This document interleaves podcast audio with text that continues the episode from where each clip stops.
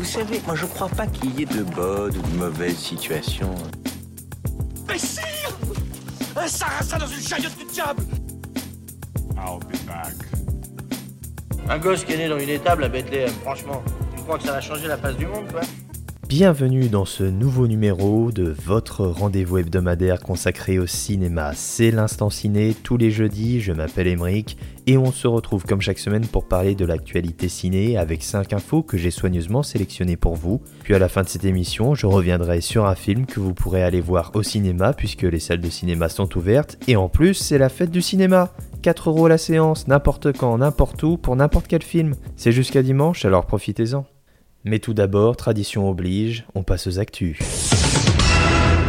C'était une rumeur qui allait bon train depuis déjà quelques semaines et ça a été confirmé par le Festival de Cannes. OSS 117.3 Alerte rouge en Afrique noire, le nouveau film OSS 117 avec Jean Dujardin et Pierre Ninet, réalisé par Nicolas Bedos, fera bel et bien la clôture du Festival de Cannes en dernière séance le 17 juillet. Le film sera donc projeté après la remise de prix de la cérémonie et quant à nous, euh, qui ne sommes pas invités au Festival de Cannes, n'est-ce pas? Nous pourrons voir le film le 4 août dans tous les cinémas.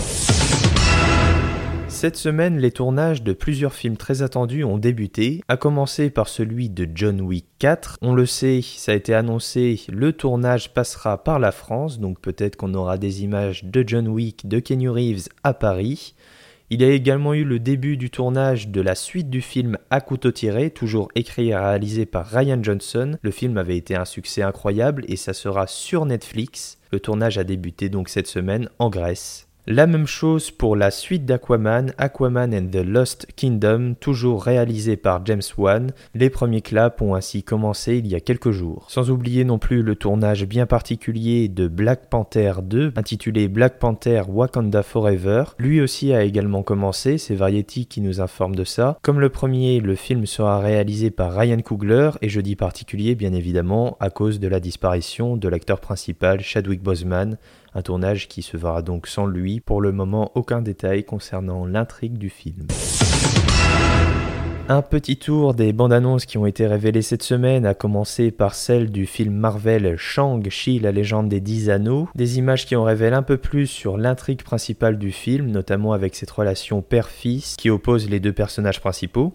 Puis on a également eu droit à une affiche inédite et de nouvelles images pour Halloween Kills, la suite du remake d'Halloween auquel on a eu droit en 2018. C'est sans compter une nouvelle bande-annonce pour l'incroyable boîte noire de Yann Gonzelan avec Pierre Ninet. Ça sera retrouvé le 8 septembre au cinéma et je vous en parle déjà parce que j'ai déjà vu le film et c'est vraiment incroyable. C'est un super film.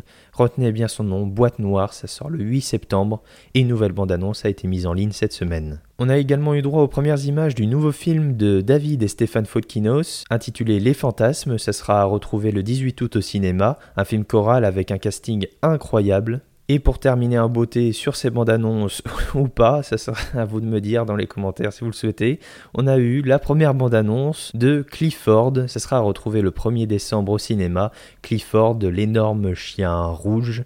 Euh, voilà, écoutez, euh, je vous dis ça, je vous informe, maintenant. Euh, n'hésitez pas à regarder la bande annonce et à faire votre avis là-dessus.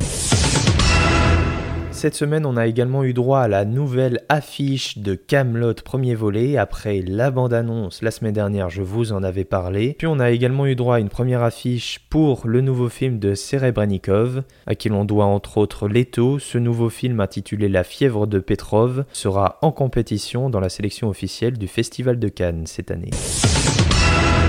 Et pour terminer ce tour des actualités cinéma de la semaine, Charlie Theron a révélé dans Variety que le script pour la suite du film The Old Guard qui était sorti sur Netflix est terminé. Le tournage devrait débuter en 2022. Je me souviens que le film avait été vivement critiqué, ça avait même eu droit à un petit clash interposé entre Charlie Theron et Steven Seagal. Oui, Steven Seagal s'est clashé avec Charlie Theron. Le monde est fou. Je vous promets, le monde est fou.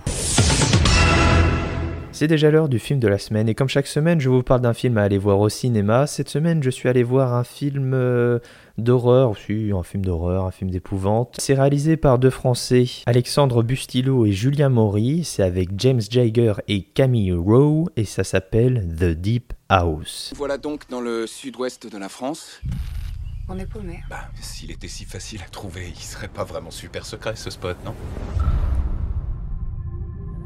Pierre veut bien être notre guide jusqu'à un bras du lac isolé au milieu de la forêt. Au fond de cette partie du lac, il y a une maison parfaitement intacte. C'est indiqué nulle part. C'est loin. Mais je vous promets, ça en vaut la peine. Nerveuse? Un peu. Après, on va à New York monter les images. Et dès qu'on atteint le million de vues, on va direct se marier dans une chapelle de Vegas. Le concept de The Deep House est très simple. Vous prenez la maison hantée typique des films d'horreur et vous la mettez sous l'eau dans un lac perdu, paumé dans le sud de la France. Et vous avez ces deux jeunes plongeurs qui font ce qu'on appelle de l'urbex, c'est-à-dire euh, qui se filment en train de visiter des vieilles ruines, s'amuser à se faire peur, à découvrir euh, pas grand-chose en réalité. Et là, ils se sont dit, tiens, il y a une maison qui a été submergée sous un lac. Eh ben, on va aller voir.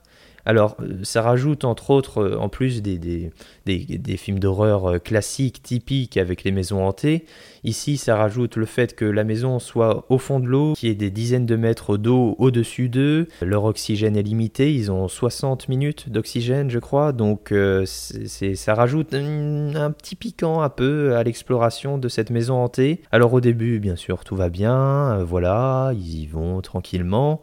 Et puis au fur et à mesure qu'ils explorent la maison, petit à petit, ça va monter crescendo, les petits soucis, les petits problèmes, jusqu'au moment où ils vont essayer de sortir de cette maison.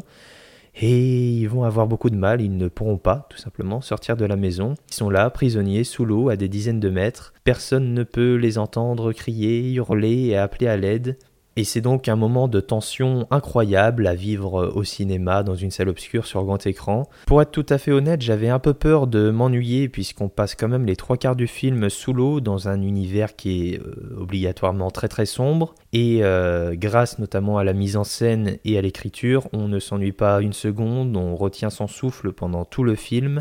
La mise en scène fait en sorte euh, d'être assez éclairée ou justement pas assez éclairée. Il y a des véritables jeux de couleurs, ainsi qu'une réelle envie de reprendre tous les codes typiques des films d'horreur de maison hantée ou du found footage, puisqu'ils se filment à la GoPro, ils ont également un drone avec eux. Donc il y a des références à des films comme le projet Blair Witch par exemple, même des références euh, complètement assumées. Sauf qu'ici, vous l'aurez compris, on est dans un univers inédit qui tranche euh, complètement avec euh, ce qui a été fait auparavant. C'est quelque chose de complètement fou et je suis même assez curieux de voir les images du tournage puisqu'ils ont donc réellement, hein, le, set a dû être incroyable, ils ont réellement tourné sous l'eau. Donc euh, je suis un peu curieux de voir les, images du tournage en réalité.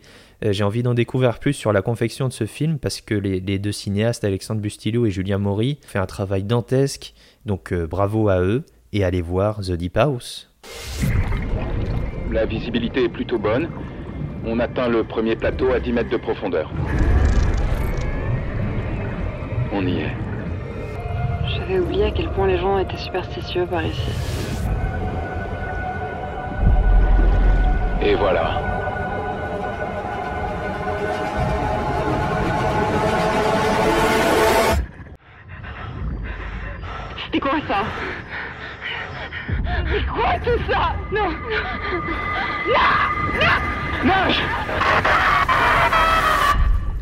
Et voilà, c'est déjà terminé pour cette semaine. En attendant, moi je vais aller voir Gagarine, ça fait deux semaines qu'il est sorti et tout le monde m'en parle, j'entends que des bons trucs, donc je vais aller voir ce film. N'hésitez pas à me suivre sur Twitter pour avoir euh, directement tous mes avis ainsi que toutes les informations. Vous pouvez également vous abonner pour avoir directement chaque émission dès leur sortie et je suis également sur Instagram. Voilà, je vous souhaite une bonne fin de semaine, un bon week-end, n'hésitez pas à aller au cinéma, c'est 4 euros jusqu'à dimanche, profitez-en, allez voir des films.